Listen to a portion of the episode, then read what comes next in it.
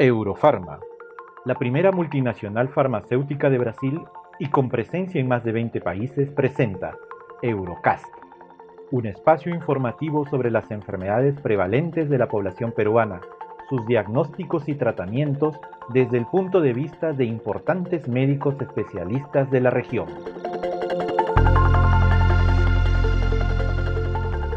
Reciban todos una cordial bienvenida a un nuevo episodio de Eurocast. En esta ocasión tenemos como invitado al doctor Aldo Casanova Mendoza. El doctor es médico neumólogo del Hospital Nacional 2 de Mayo y miembro del Comité COVID de la Sociedad Peruana de Neumología. Además, es miembro de la Sociedad Latinoamericana del Tórax, de la Sociedad Respiratoria Europea y de la Sociedad Respiratoria Americana. Docente de la Facultad de Medicina de la Universidad Nacional Mayor de San Marcos, de la Universidad Particular San Martín de Porres y de la Universidad Científica del Sur. El día de hoy, el doctor Casanova nos conversará el tema escenarios clínicos del COVID-19, ¿qué hacer? Escuchemos al doctor Casanova. Buenas noches. Le saluda el doctor Renato Casanova, médico neumólogo del Hospital Nacional 2 de Mayo y miembro del Comité COVID de la Sociedad Peruana de Neumología. Quiero enviarles unos aportes a través de esta grabación que pudieran servirles de algo en el manejo de los pacientes con esta enfermedad causada por el nuevo coronavirus. existen tres tipos de ese nuevo coronavirus en el mundo, el tipo A, el tipo B y el tipo C. El tipo A afecta principalmente a Europa y América. El tipo B afecta a China y el tipo C afecta a Europa y parte de Asia que no necesariamente es China. Con respecto al tipo A que afecta a América y a nuestro país, existen dos subtipos, el alelo tipo T y el alelo tipo C. ¿Qué tiene de diferencia estos subtipos? Eh, tiene que ver mucho la forma de presentación clínica de la enfermedad y a qué población afecta. Estamos viendo, por ejemplo, en América, sobre todo en Estados Unidos, que mucha población menor de los 60 años está presentando formas severas de la enfermedad. Debido a que esta enfermedad presenta varias formas clínicas, es que se está hablando actualmente de fenotipos en COVID-19. Este virus ingresa a las células huéspedes principalmente a través de un receptor, el receptor de la enzima convertidora de angiotensina tipo 2 o receptor ACE tipo 2. Este receptor favorece la fusión o unión del virus a la célula huésped y su posterior introducción dentro de ella, es decir, la endocitosis viral. Importante es explicar que una vez que el virus está dentro de las células huésped, se forma un endosoma.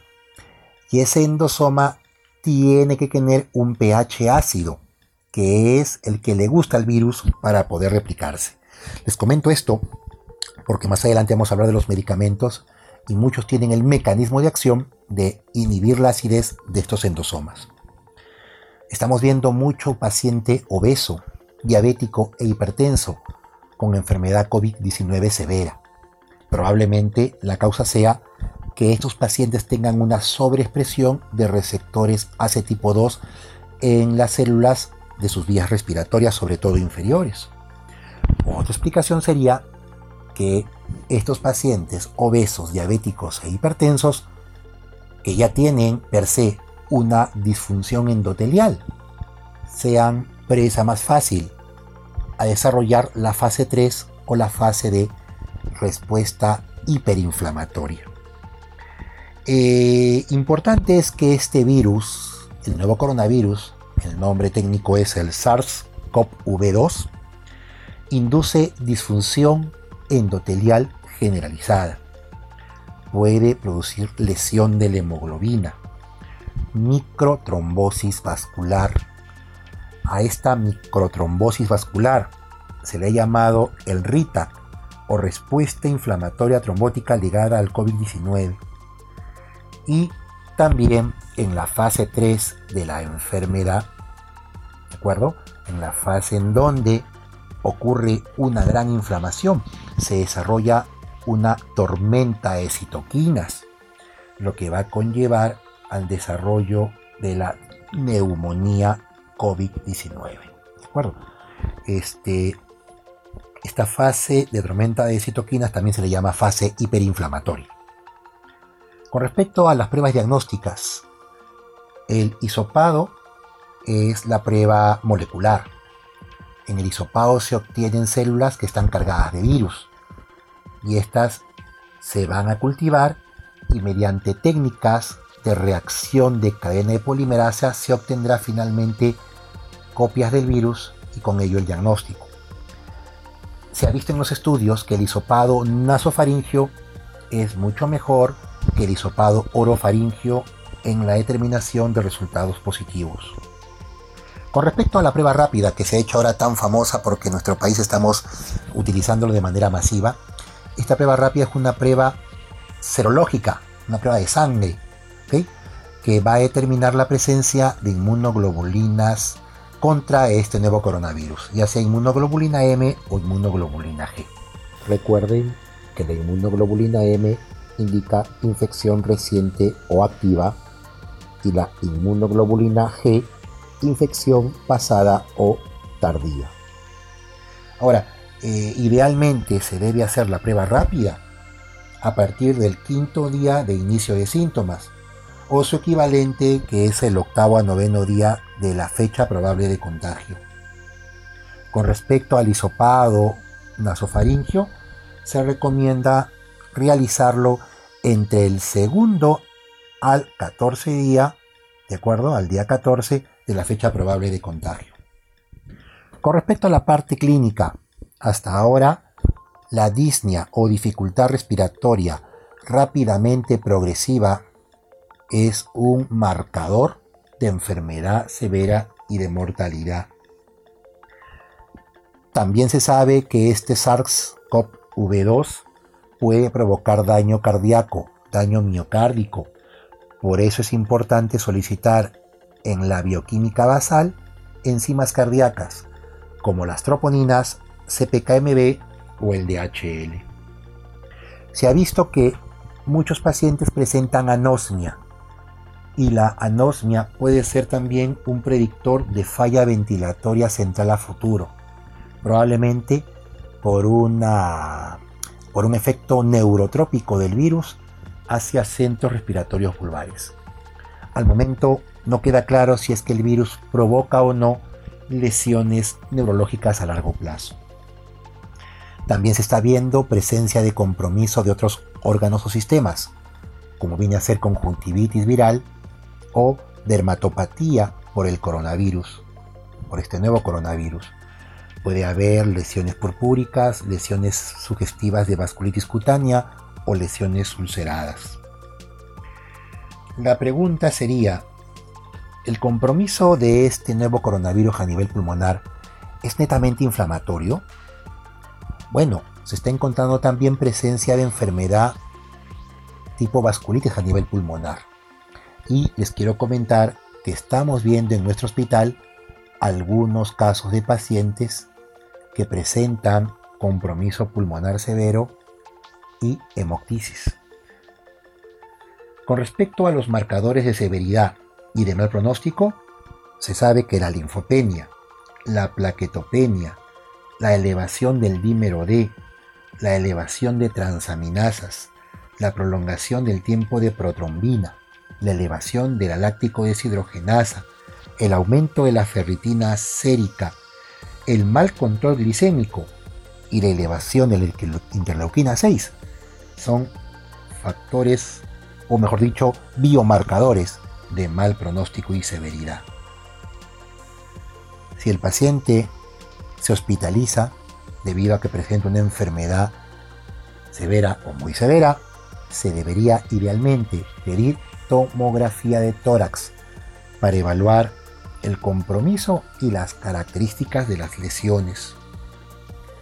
También se recomienda que en el paciente ya hospitalizado los monitoreos imagenológicos que pueden hacerse diarios o cada 48 o 72 horas según sea el caso, sean o mediante radiografía de tórax o mediante ecografía de tórax.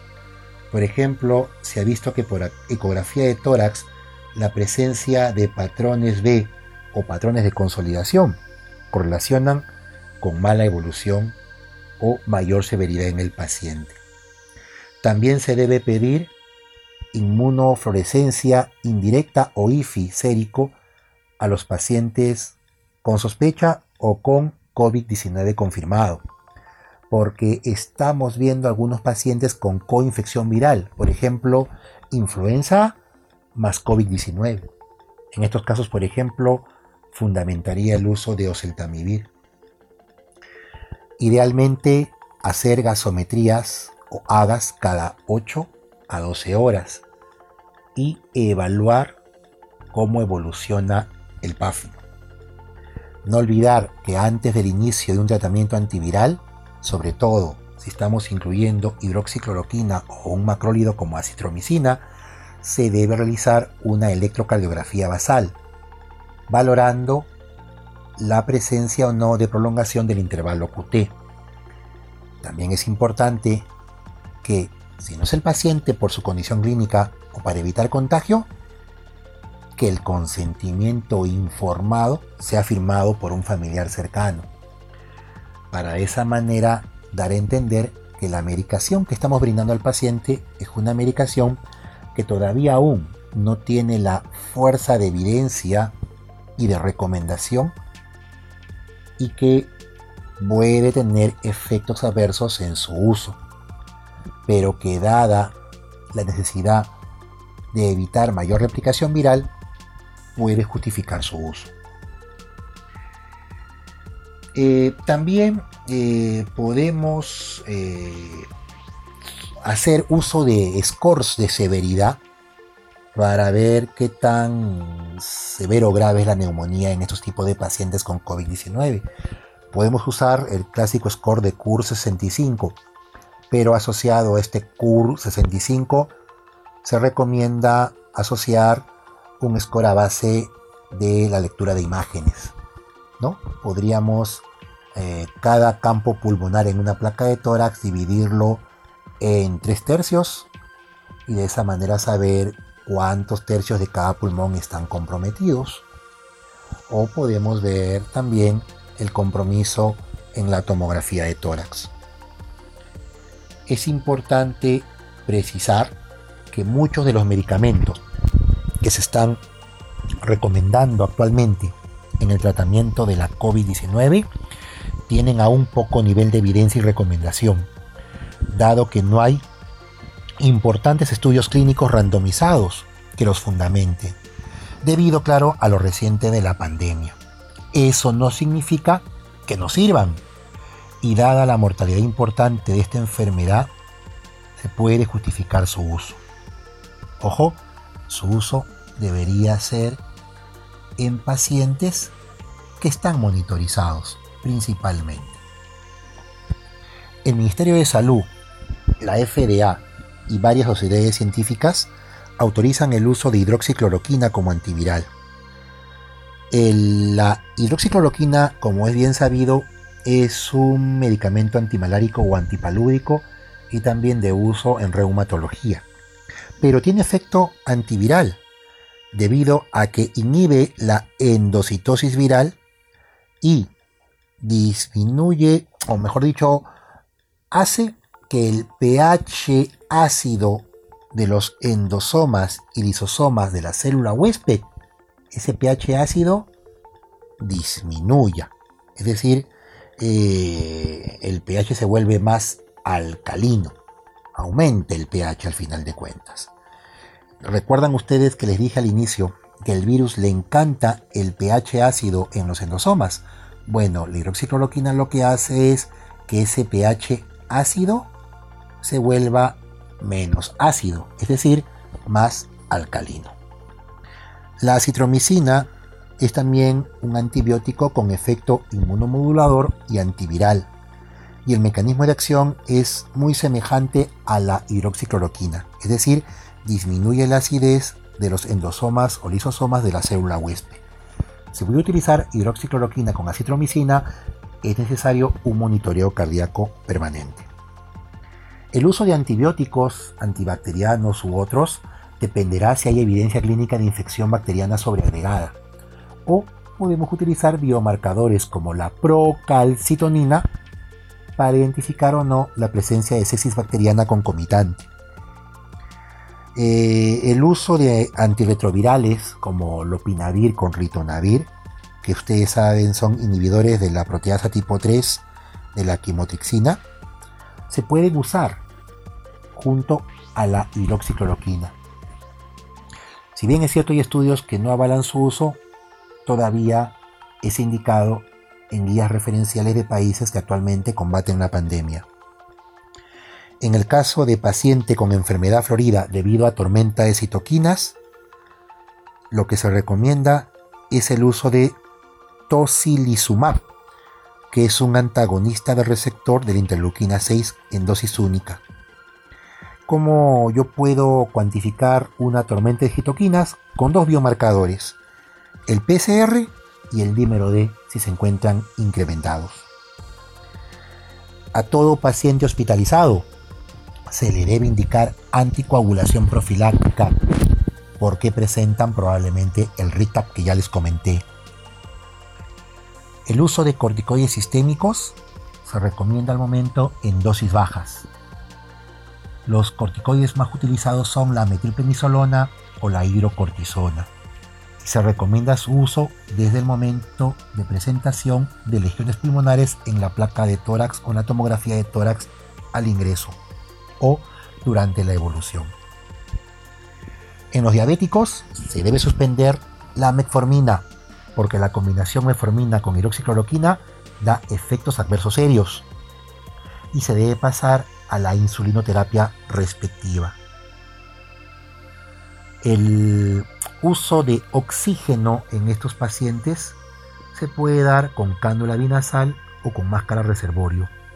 Idealmente se debería utilizar el sistema de cánulas nasales de alto flujo, pero este tipo de dispositivo no se encuentra de manera frecuente en nuestros establecimientos de salud. Se debería solicitar su compra. No se recomienda el uso de sistemas de Venturi porque pueden generar mayor aerolización de partículas. En pacientes que no están respondiendo bien a la oxigenoterapia con fracciones inspiradas altas como máscara reservorio, podemos colocarlos en posición prona. Estamos hablando posición prona en paciente no sedado y no intubado por un espacio de 4 a 6 horas con monitoreo pulso oximétrico constante se ha visto que mejoran de manera sustancial su saturación de oxígeno. No nebulizar al paciente. Si se va a dar inhaloterapia, que sea con aerocámara, la cual debe ser desinfectada diariamente. Eh, no se recomienda la broncofibroscopía de manera rutinaria por el alto riesgo a contaminación del prejonal de salud. En lo posible, se debe agotar todas las medidas que esté al alcance para evitar que nuestro paciente termine pasando a las unidades de cuidados intensivos. En las UCI se está viendo una mortalidad importante. El problema es que este distrés inducido por el nuevo coronavirus tiene una fisiopatología probablemente muy diferente a la fisiopatología de un distrés típico. Eso a lo mejor debería replantearnos qué tipo de parámetros ventilatorios se deberían usar en este tipo de pacientes. Una vez que el paciente sale de alta, recomendar que esté en aislamiento domiciliario estricto y uso de mascarilla por lo menos 14 días más.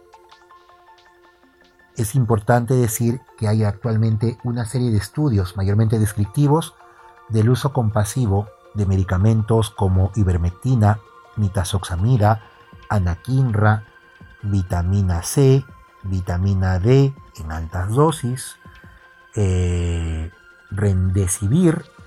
vericitinib, eh, interferón beta 1b, el uso de inmunización pasiva, que ahora ha estado muy, digamos, de moda, es decir, la transfusión de plasma fresco congelado rico en inmunoglobulinas en pacientes que se han recuperado de la infección.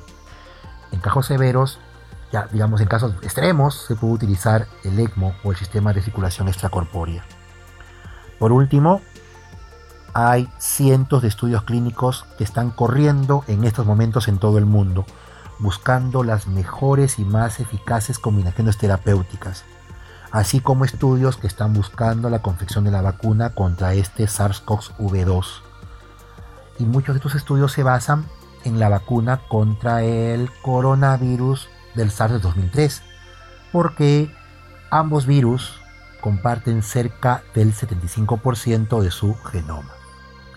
Bueno, espero que estos aportes hayan ayudado un poquito y espero más adelante poder volver a comunicarnos con nuevas actualizaciones. Muchas gracias. Muchas gracias, doctor Casanova, por los conocimientos compartidos. Asimismo, agradecer a la Sociedad Peruana de Neumología por esta disertación. Estimados oyentes, pueden descargar información adicional sobre este tema desde los enlaces de la web de Eurocast. Para contactar al doctor Casanova, pueden hacerlo al correo electrónico neumovida.hotmail.com o encontrar información adicional relevante en la página web de la Sociedad Peruana de Neumología.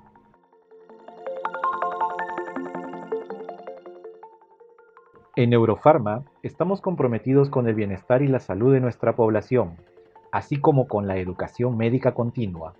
En próximos episodios seguiremos conversando sobre diferentes cuadros clínicos relevantes bajo la visión de destacados especialistas. Gracias por su atención a Eurocast.